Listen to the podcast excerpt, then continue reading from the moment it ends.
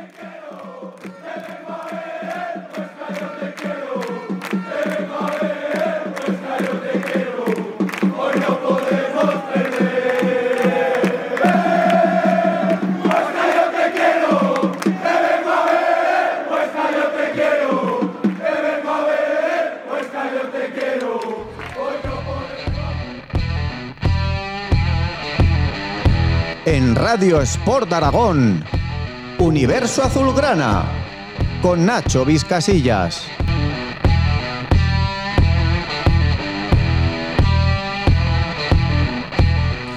Hola y bienvenidos a un nuevo capítulo de Universo Azulgrana aquí en Radio Sport Aragón, el podcast de fútbol de la Sociedad Deportiva Huesca en la web sportaragón.com. Por cierto, os animamos a que os suscribáis a nuestro canal Universo Azulgrana en cualquiera de las plataformas. Consiste en hacer un clic en el botón de suscripción. Es gratis, así que nos cuesta un céntimo de euro y así nos apoyáis en los botoncicos. En la técnica del podcast está el buen amigo Santiago Franca y os contamos que de invitados tenemos a Pablo Gallego, que nos ha atendido desde Managua, desde Nicaragua, y abrimos una nueva sección que se llama Leyendas Azulgranas, que esperamos que os guste bastante y que hoy la abre Tomás Hernández Burillo Moreno.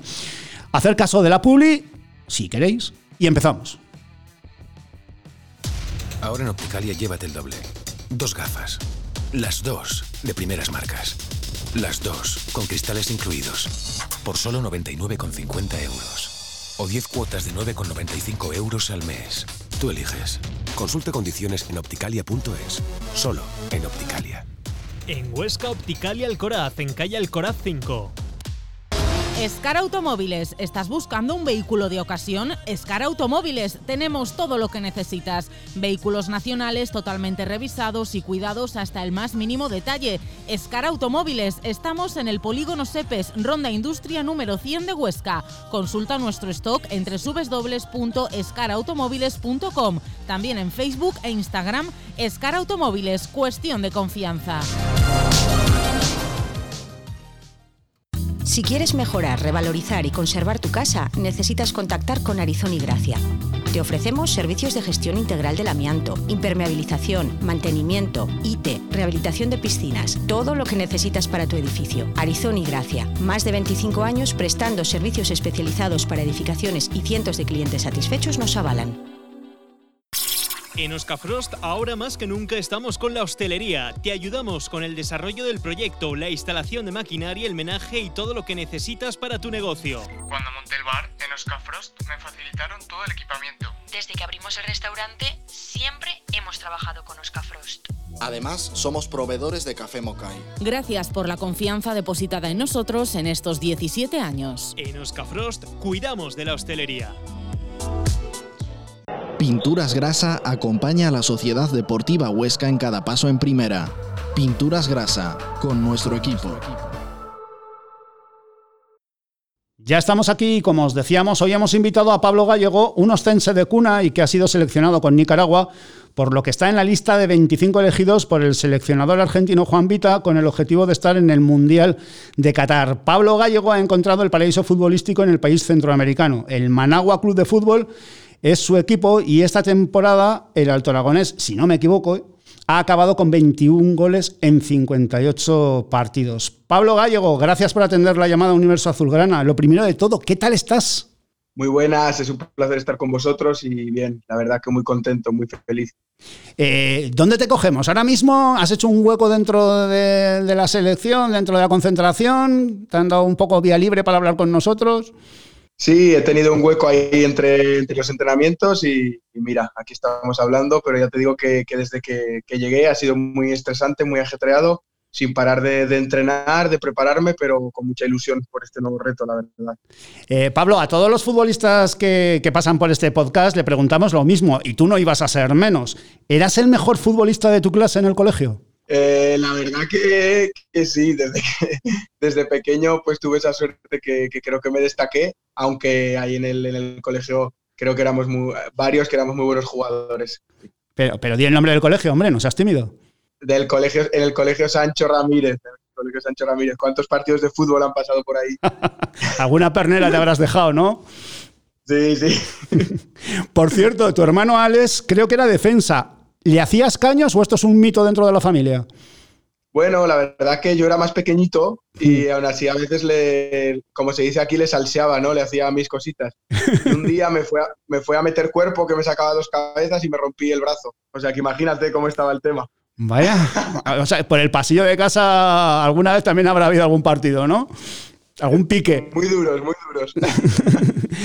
eh, Pablo, seleccionado con Nicaragua, eh, así que la pregunta es clara. ¿Qué te ha dado o qué es lo que te da Nicaragua? No, Nicaragua me ha dado mucho, tanto a nivel personal como a nivel deportivo. Creo que, que el mundo del fútbol está, estamos claros que lo que importa son los últimos resultados y que la gente siempre te va a valorar por eso, pero más allá de, de, de lo puramente deportivo, eh, Nicaragua me ha hecho eh, reencontrarme con muchos valores que a veces en, en, en, países como España o en la sociedad europea en general tenemos perdidos, ¿no? El, el, mm. Los valores de ser agradecido, de, sentirse privilegiado por poder hacer lo que uno quiere, eh, la humildad, las ganas de que estés en Nicaragua que tiene la gente, no miran a los turistas como un, ni a los extranjeros como un impedimento, sino que más bien quieren que te sientas tan bien como, como ellos, te ponen todas las facilidades. Creo que es una mentalidad mucho más abierta, mucho más colectiva y eso la verdad te sentirse, sentirte bien y reflexionar. Si hay personas con mucho menos que tú que son felices, ¿por qué tú te estás quejando todo el día de todo? ¿no? Y creo que es una de las cosas que más me, me llenó de este país desde el primer día que lo pisé. Vamos, que además de jugador de la selección de Nicaragua, puede ser el embajador perfectamente de Nicaragua en España. ya, ya lo has visto cómo lo he vendido, pero de verdad es lo que siento, porque si tú no sientes eso por un país, creo que no puedes representar eh, dignamente lo que es una selección, no te costaría muchísimo más. ¿Cómo se vive el fútbol allí? Te lo pregunto porque he buscado en internet y en el diario La Prensa, mmm, que no sé si es el más importante o el menos importante de Nicaragua, veo que la primera noticia eh, de la selección de deporte, de, perdón, de la sección de deportes es el béisbol y no sé si ha sido por, por casualidad.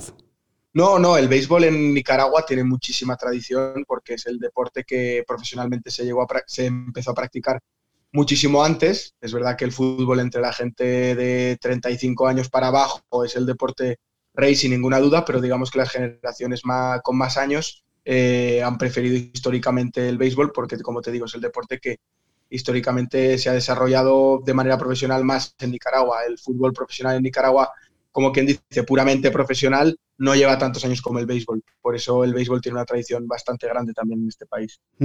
Eh, ayer es como una, como una estrella también del fútbol de aquí, es decir, te, te, paran, te firman autógrafos, vives ahí en una urbanización impresionante, etcétera, etcétera, o es todo un poquito más tranquilo. No, yo tengo una vida tranquila, eh, pude elegir dónde vivir y tengo aquí un, un lugar eh, que está cerca del estadio, eh, donde solemos entrenar y la verdad que sí, sí que pues me paran, me piden fotos, la gente es súper agradable, súper cariñosa conmigo. Eso también, también lo he valorado, a pesar de que no todos han sido momentos buenos, que también ha tocado perder. No, no, no se piense la gente que esto ha sido un camino de rosas, que me ha tocado perder tres finales desde que estoy en Nicaragua también. Me ha tocado levantar un título, pero la verdad que la gente te trata bien, te trata bien, valora el esfuerzo y, y por eso me siento feliz también, ¿no? Porque a pesar de que no siempre se pueda ganar, ellos valoran el esfuerzo y las ganas de hacerlo bien te preguntan cosas de la primera división española y cuando dices que eres nacido en Huesca, te dicen aquello de ¿y eso qué es lo que es? No, pues porque fíjate que el Huesca ha puesto, el Huesca, eh, el Huesca de la Sociedad Deportiva Huesca ha puesto al Huesca en el mapa. Entonces um, recuerdo que tanto en Nicaragua todo el mundo sabe dónde está Huesca por el fútbol y siempre me preguntan y cuando el Huesca gana, cuando el Huesca pierde, cuando el Huesca empata, todos me escriben, incluso propios compañeros de equipo que están viendo el partido Incluso en Albania fue lo mismo. En Albania me decía que todo el mundo conocía al Huesca cuando estuve jugando ahí en Primera División por el equipo de fútbol. O sea, uh -huh. que tiene una dimensión muy grande lo que, lo que hace la Sociedad Deportiva Huesca también por la ciudad. Uh -huh. Hablando de fútbol en sí, eh, eres extremo derecho y, y, yo el recuerdo que tengo de, de, ti es que no te arrugas ante nada ni ante nadie. ¿Qué tal te llevas con las defensas contrarias? ¿Has hecho muchos amiguitos allí en los equipos rivales o, o no? aquí el fútbol es mucho de ida y vuelta, es muy, muy, muy, muy duro. Bueno, ya sabemos cómo es el fútbol latinoamericano. Wow, ahí, pero... ahí, los codos me parece que se manejan, pero bien, ¿no? Sí, sí, están cogiendo el teléfono cada dos por tres, pero bueno, hay que, hay que acostumbrarse a que, a que eso es así y, y como te digo, tirar para adelante y no arrugarte, porque si te arrugas, pierdes la batalla psicológica, te sales del partido y estos partidos que a veces son tan desordenados son mucho de garra, de fuerza y de concentración más que de, otra cosa. ¿Y la grada allí también es muy caliente? ¿Tira mucho? ¿Te, te culminan ahí? Venga, chavalín, vamos a por ellos. Sí, se, siente mucho, se siente, se siente mucho el apoyo. Algún gol que meto, pues me subo a la valla, hago todas esas cosas típicas de, de Latinoamérica que tanto me gustan y que también te hace acercarte mucho a la afición y, y creo que eso es bonito, que la gente que pierde su tiempo por venir a verte jugar, además en un país humilde como Nicaragua, donde hay que trabajar tanto para ganarse el pan, creo que hay que ser agradecido con, con la grada y si ellos te dan el aliento y las ganas de, animarte, creo que se lo tenemos que devolver. Y sí que se siente mucho el calor y, en, el Managua estamos muy felices de que, de que nos vienen a apoyar. No son muchísimos, pero sí son fieles, siempre están ahí. Eh, dices algún golito. A ver, que lleva 21, ¿no? Si no hemos perdido la documentación, 21 golitos en 58 partidos. Es más de un golito, ¿eh? Amigo. Sí, sí, bueno, de vez en cuando tengo. Eh, súbete un poco, súbete un poco, hombre, Pablo, súbete un poco. Venga, que tenemos permiso. tengo, la suerte, tengo la suerte de ver portería, pero bueno, con los goles soy un poco. No me gusta obsesionarme ni cuando marco mucho ni cuando marco pocos, porque tú sabes que a veces eh, haces un partidazo, pero fallas un gol y la gente se queda con que has jugado mal. Y otros días eh, no, das un, no das bola, la empujas con la nariz y eres un crack.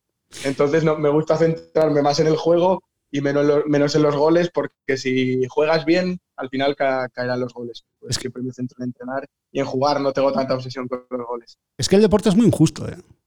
Es un poco al hilo de lo que dices. ¿eh? Al final, solo el deporte es un poco injusto y los periodistas somos un poco tocanarices, porque nos fijamos solamente en el que mete el gol, pero no en el que hace el trabajo sucio de el trabajo sucio entre comillas para que otro meta un gol, ¿no? Es, es una pena y esto es así. Eh, eh, hay que, hay, que vivir con ello, ¿no? Sí, sí, hay que convivir porque al final eh, este deporte es así, el fútbol es todo o nada, no hay medias tintas. Entonces a veces como solo se permite ganar o empatar o perder y cuando empatas a veces no estás satisfecho, cuando pierdes mucho menos pues a veces también eh, la prensa es, drástica, es extrema, porque el, propio, el propio deporte es así, el propio deporte es todo o nada. Nos puedes insultar, no mucho, pero nos puedes insultar a los periodistas deportivos, no te preocupes. ¿Qué, te iba a decir? Antes, antes con cariño. Efectivamente. Ah, hablabas antes de, uno de los mejores, eh, que eras uno de los mejores jugadores del colegio, que, pues ahí en el pasillo con Alex compitiendo también por, por el cuero, por el cuero, perdón. Tú surgiste de la escuela de fútbol oscense. Eh, ahora hay mucho fútbol de laboratorio en detrimento del de calle. Yo creo que es el verdadero fútbol, el, del que se aprende en la calle con, pues eso, con campos hechos con las porterías hechas con un par de jerseys y el campo que no sea regular. Eh, en Nicaragua, ¿cómo, ¿cómo, es el fútbol de base? Eh, ¿Ya llegan las escuelas o todavía queda ese saborcillo de fútbol de barrio? Pues la verdad que queda mucho de, fútbol de barrio, porque las academias aquí, eh, digamos que sería como en España hace unos 35, 40 años, ¿no? Los jugadores empiezan a formarse realmente con, con 10 años. Eh, en mi generación era quizá con 8, que te llegas a formar ya, me refiero, bien, bien, técnicamente. Y ahora prácticamente las escuelas con 3, o 4 años ya están acogiendo jugadores y les están enseñando. Por eso aquí en Nicaragua queda mucho, mucho fútbol de, de barrio, mucho fútbol de gambeta del que yo tuve también la suerte de disfrutar porque me formé tanto en el siglo XXI como en el Peñas Oscenses en los campos de tierra y, en ese tipo de escenarios pues eh, también daba mucho lugar a la inventiva, a la improvisación individual y, creo que eso es algo que se está perdiendo, como tú dices, por la propia mecanización, porque a los niños desde jóvenes a veces se les quiere hacer demasiado máquinas y hay que dejar que se equivoquen, hay que dejar que nos equivoquemos porque hasta los mejores del mundo se equivocan, como un chavalillo de 6, 7, 8, 10 años no se va a equivocar, ¿no? Eh, ¿Tienes tiempo para ver algún partido de esos de, fútbol de gambeta de, niños? ¿Puedes? Sí, sí, sí, sí.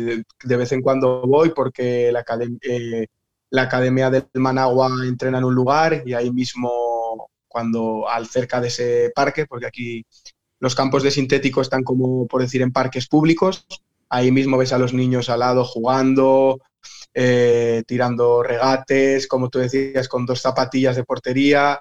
Y creo que esa es la, verdadera esencia. Uno tiene la fortuna a veces de llegar a ser futbolista profesional, pero nunca tiene que olvidarse de que es un regalo de la vida, ¿no? Poder dedicarte a lo que te gusta y te tienes que acordar de cómo has empezado, ¿no? Jugando en el patio del colegio, jugando en el parque, y creo que eso es el, principio de todo futbolista, siempre recordar por qué empezó y recordar por qué, por qué amo tanto este deporte. Ahora estás en un grupo de 25 seleccionados, eh, luego son las eliminatorias eh, de la CONCACAF, en un grupo que si no lo he pillado mal, estáis con Haití, Belice, Santa Lucía, Turcas y Caicos. Mm, luego hablaremos de Turcas y Caicos, pero me imagino que favoritos, ¿no? Al menos por, peso de, de población o de país. Bueno, Haití tiene una selección muy, muy fuerte. Si es verdad que Nicaragua, eh, con Nicaragua ha estado parejo, pero la última, la última vez Haití goleó a Nicaragua porque Haití inició procesos de naturalización debido a ascendencia mm. de muchos jugadores franceses y belgas que tenían eh, descendientes en Haití. Estamos hablando que tienen varios jugadores de primera división de Francia, varios jugadores de primera división de Bélgica, varios jugadores de la MLS y por ahí creo que Haití ha crecido exponencialmente en los últimos años, por lo que te digo, ¿no? Porque ha tirado mucho de ascendencia y eso les está permitiendo eh, tener una selección potente con eh, jugadores que digamos que tienen un nivel top en Europa, ¿no? Que participan en Champions, juegan Europa League y eso le ha dado el crecimiento a Haití que como propio país no tenían, ¿no? Pero lo han importado, digamos, de, antepasados y, la verdad que se han reforzado muy bien. Entonces, los, todos los partidos son duros, pero con Haití es especialmente duro porque además toca en su campo. Eh, te preguntaba por turcas y caicos. He tenido que ir aquí al mapa y parece ser que está al este de Cuba y al norte de Santo Domingo. ¿Tú has estado por allí ya? Porque tiene pinta eso como de mucha playa y como, como, muy bonito, ¿no? Menos fútbol de todo. todavía no he estado y la verdad que los compañeros cuentan que cuando les ha tocado viajar a islas de este tipo para jugar partidos, Islas Vírgenes o incluso Martinica, que las escalas y las odiseas para llegar a esos países son eh, enormes. Entonces, el partido es duro ya no solo por el rival, sino por el viaje, la de horas y la odisea que tienes que hacer por llegar hasta ese campo y luego ver las condiciones en las que está el campo, ver las condiciones en las que te toca jugar, que suele ser con mucho calor y mucha humedad, pero bueno, hay que, hay que estar preparado porque si se queda primero de ese grupo ya pasas a, a enfrentarte con los primeros de cada grupo, más los favoritos, Costa Rica, Panamá, Honduras, Estados Unidos, México y si no me equivoco El Salvador, que son los seis primeros eh, que pasan, que ya pasaron directos, y creo que eso es un aliciente muy grande ya enfrentarse a esas selecciones. Yo tenía aquí recogido que el que gane de vuestro grupo va contra el que gane del grupo de Canadá, Islas Caimán, Surinam y Aruba, que a mí, insisto, me suenan nombres como que uno se hace futbolista para viajar por allí. No, la verdad que hay unos, unos paisajes, unos parajes naturales espectaculares. Y como te digo, todo el, fútbol al final es un, un, deporte que mueve tanta gente que hasta la, la selección más, más humilde que, que, tú veas hace todos los esfuerzos por, por tener un, equipo competitivo, por tener un buen equipo, porque, como te decía, incluso en esos países más humildes, el fútbol es una vía de escape y, a, mí me sorprende, me sorprende, porque cuando uno está en España se piensa que en España, incluso yo que he sido jugador de segunda B de los cuatro grupos, ah, no, si juegas en segunda B puedes jugar en cualquier sitio, en segunda B somos muy buenos, y luego te das cuenta que en cualquier país hay, hay jugadores muy buenos, hay jugadores determinantes, jugadores que destacan sobre otros, y la verdad que jugar fuera me, me, me, enseñaba eso, ¿no? a respetar todos los países, porque como te digo, todos nacemos con condiciones parecidas, lo que marca la diferencia es la, la formación que nos dan, los medios que nos dan, pero pero la verdad que a veces sorprende porque ves una, una de estas selecciones y ves el número 9 y dices, qué jugador, qué crack. Eso, es lo bonito también de, estas competiciones. Eh, si, insisto, si no me equivoco con la documentación, cadete y juvenil del Real Zaragoza, Almudévar, Sociedad Deportiva Huesca, Sariñena, Teruel, Cacereño, Lealtad. En Grecia también has jugado. En Nicaragua, igual tengo que decir esto más pequeñito, porque jugaste en el Real Esteli, que no sé cómo te los lleváis con el Manago. Sí, con el. Realmente hemos sido un rival porque nos hemos enfrentado en las últimas finales, pero no, no hay tanta rivalidad. Real Esteli tiene la rivalidad directa con Dirian Gen, que son los dos, eh, ah. los dos equipos eh, al que, se denomina clásico nacional. Pero sí es verdad que nosotros con el Real Esteli obviamente tenemos esa rivalidad porque siempre queremos estar peleando los títulos al, al igual que ellos. Pues vamos, bien, os lleváis bien. Eh, pero que sigamos, que, seguimos, que, de allí luego fuiste a Albania y, luego ya al Managua y si no me equivoco tienes 27 años. Sí, sí, he dado, muchas vueltas. Eh, en fin, hasta un has mareado un poquito a la familia, ¿eh? A, veces, por obligación, porque fíjate que cuando yo voy, al, yo voy a Albania, yo realmente firmo en Grecia, en el Aiginiakos. Que es un equipo que al final acabó desapareciendo por los mismos problemas que a mí me hicieron salir de ese equipo, ¿no? hicimos una pretemporada maravillosa, nos recorrimos toda Europa, Serbia, Bulgaria, Croacia, Austria, Eslovenia, y resulta que el 28 de agosto dicen que no, que tiene una sanción, que deben no sé cuántos mil euros a, Hacienda y que los nuevos fichajes no podemos ser inscritos y que nos quedamos libres. Entonces, claro, me viene esa tesitura. El Castrioti era uno de los equipos contra los que había jugado en pretemporada, en uno de esos múltiples viajes por países y concentraciones. Me habían visto jugar, les gustaba, leyeron en el periódico que me había quedado libre y me vinieron a buscar a Grecia y acabé en Albania en primera división. O sea, son vueltas que da la vida, pero realmente yo quería jugar en Grecia y me, me, tocó jugar en Albania, ¿no? Así fue la historia. Eh, has vivido de todo, ¿no? un poco al hilo de lo que comentabas, que, el fútbol no tiene fronteras, que te puedes encontrar buenos jugadores en, todos los sitios. Me imagino que también eh, tu, lista de amigos eh, será grande, ¿no?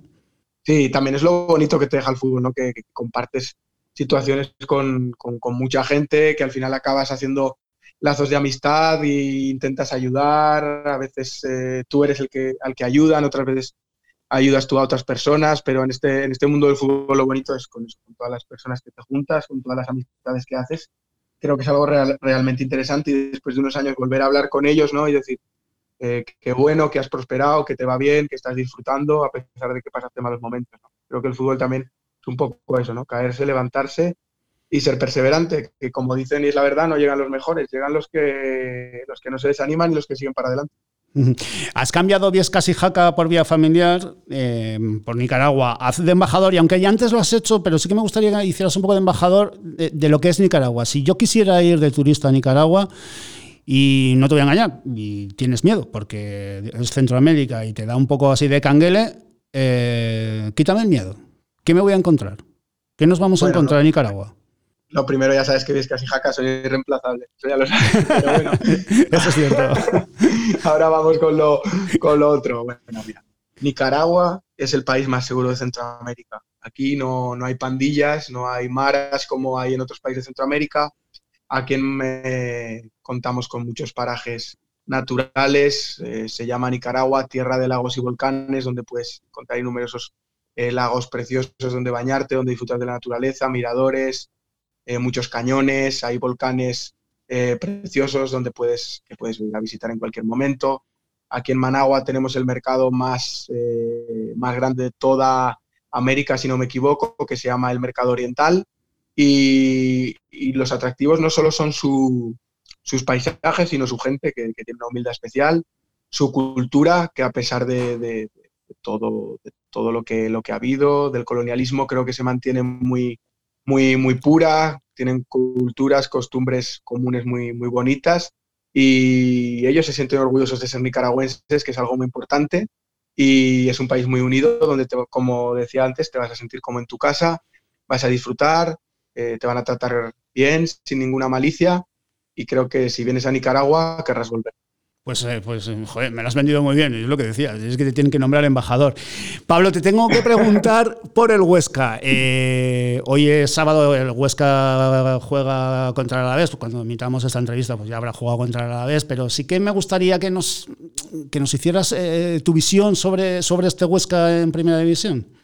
Bueno, lo primero que es la propuesta que ha tenido el Huesca desde el principio de temporada es una propuesta que tuvo en segunda, pero ¿qué pasa? Que en primera, obviamente, como la calidad se incrementa, eh, tienes que hilar más fino. Ya no te vale 50 minutos jugando bien. Ahora tiene que ser 90, porque igual en 50 minutos metes un gol y los 40 minutos que desconectas te meten tres. Un poquito al hilo de lo que pasó en Granada hace ya unos días, unas semanas. Entonces creo que por ahí tiene que, revisar, que el entrenador siga siendo fiel a su estilo, pero también darse cuenta que está en primera división y que hay momentos en los que, oye, si no podemos hacer cuatro pases, eh, despeje orientado al córner y vamos a presionar un poquito y que no se juegue y se acabe el partido. Creo que son esas pequeñas cuestiones de viveza, de picardía o a veces de adaptación lo que le está faltando al Huesca, porque creo que los jugadores, a la mayoría no hay nada que reprocharlo, lo están dejando todo en el campo y tiene que seguir así porque estoy seguro que, que el Huesca va a lograr el objetivo. Si hablamos del Huesca y hablamos de Pablo Gallo, yo creo que la deriva te tengo que preguntar por una persona, que es por, eh, por Pablo Alfaro. ¿Seguís siendo buenos amigos? Quiero decir, porque cuando Pablo Alfaro sale, sale del equipo, eh, en esa rueda de prensa, tú estuviste. Sí, Pablo Alfaro fue una persona fundamental en mi carrera porque después de que cuando yo jugaba en juveniles, incluso Robert, García Toral fue mi entrenador y capitán y me dijo en una ocasión, Pablo, tú estás para jugar en segunda división ya, en un momento que el Huesca estaba, iba mal. Sin embargo, nunca ningún entrenador me dio la confianza, apenas de ir a entrenar y, nunca volver. Y de ahí llegó Pablo Alfaro, que nos vio a 11 jugadores del Almudévar, que estábamos en edad sub-23. Él apostó por mí, me puso a debutar de segundo cambio, eh, un día que se perdió contra Las Palmas. Eso creo que fue un momento crucial, porque si debutas con victoria, creo que suele repetir y hubiera sido distinto. Y Pablo Alfaro me ha escrito cuando fui campeón de Copa en Nicaragua, me ha escrito en momentos clave de mi, de mi carrera y también habló muy bien de mí cuando, cuando yo firmé en el Cacereño, él dio unos informes muy buenos de mí. Así que a Pablo Alfaro le estaré agradecido eternamente, ahora entrenador del Córdoba. Le deseo lo mejor, gracias por ver en mí algo especial y, y a veces en el fútbol también necesitas eso, ¿no? Que alguien crea en ti, pero que crea de verdad. Por cierto, en Qatar, si se clasifica a España, coincidís en el mismo grupo eliminatoria y marcas el gol de la victoria de Nicaragua, ¿lo celebras? Es una cuestión complicada, ¿eh? Hola, claro, pero, que, te las he puesto todas muy fáciles. Alguna te la tenía que poner difícil. Que no me había planteado, así que me la voy a pensar y como seguro que antes de eso volveremos a hablar, te contesto, ¿vale? Seguro que sí. Pablo, no obstante, que excepto contra España, te deseo toda la suerte del mundo, que ha sido un placer tenerte en este universo azulgrana, que sigas marcando goles y sobre todo que sigas siendo feliz. Un auténtico placer. Muchísimas gracias, el placer ha sido mío y gracias por todo.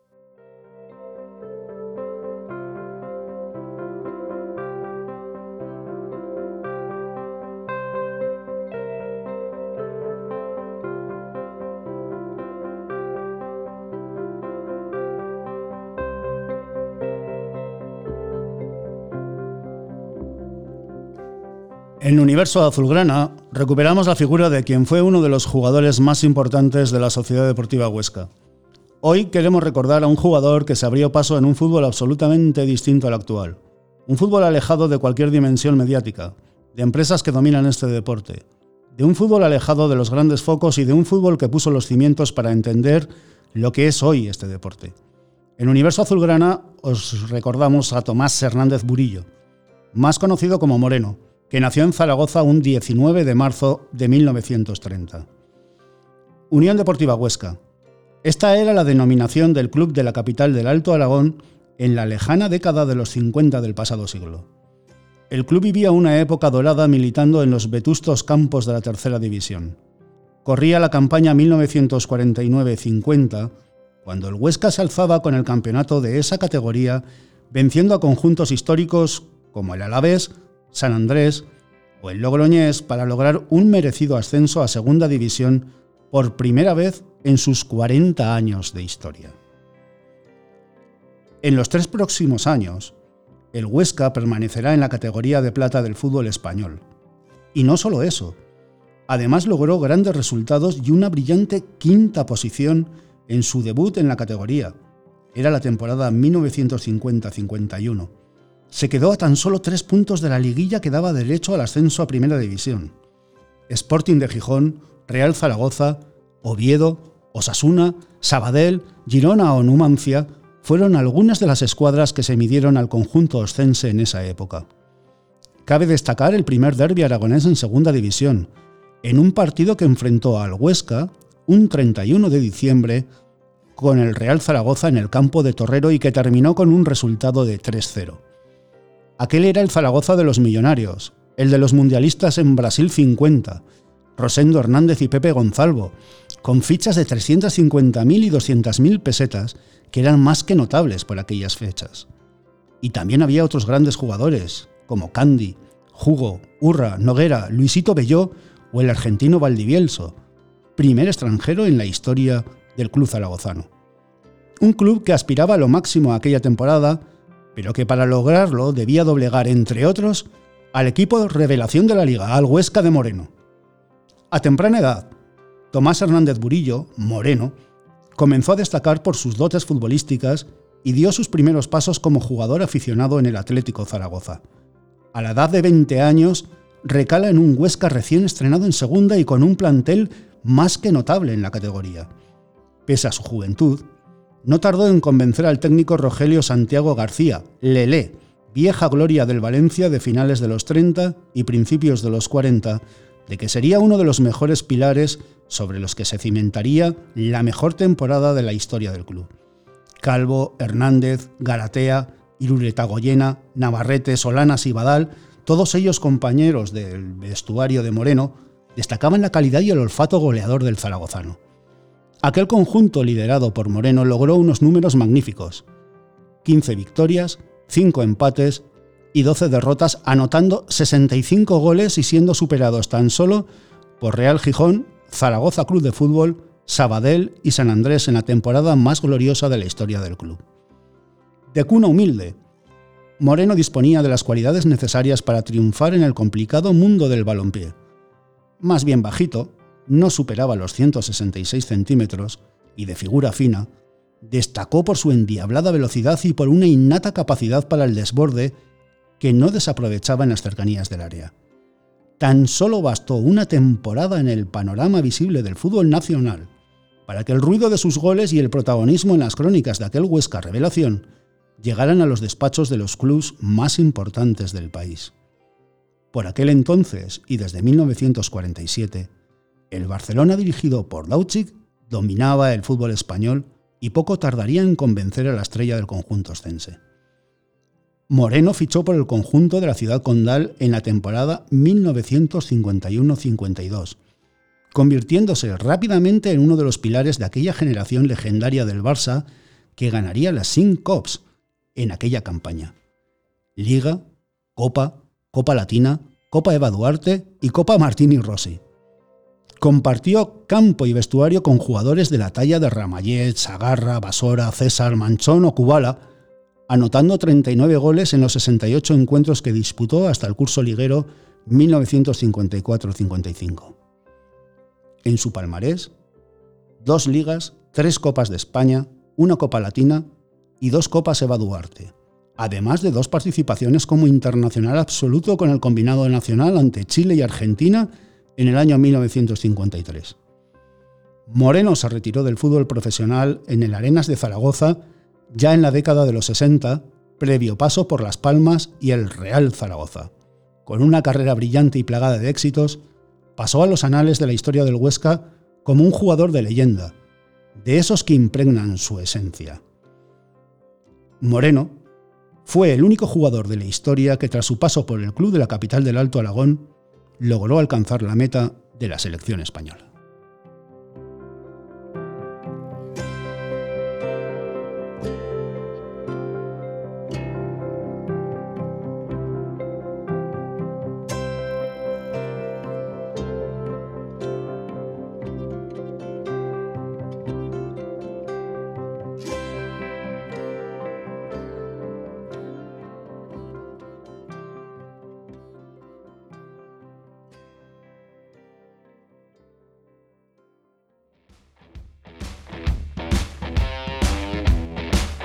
En Radio Sport Aragón, no reblamos.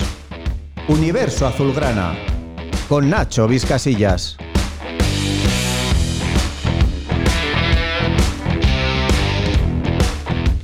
Nos vamos con el deseo de que hayáis pasado un buen rato, con el deseo de que os suscribáis a Universo Azulgrana en cualesquiera de las plataformas y con el deseo de que el Huesca gane a Leti. Ha sido un auténtico placer, así que hasta la próxima semana. Adiós.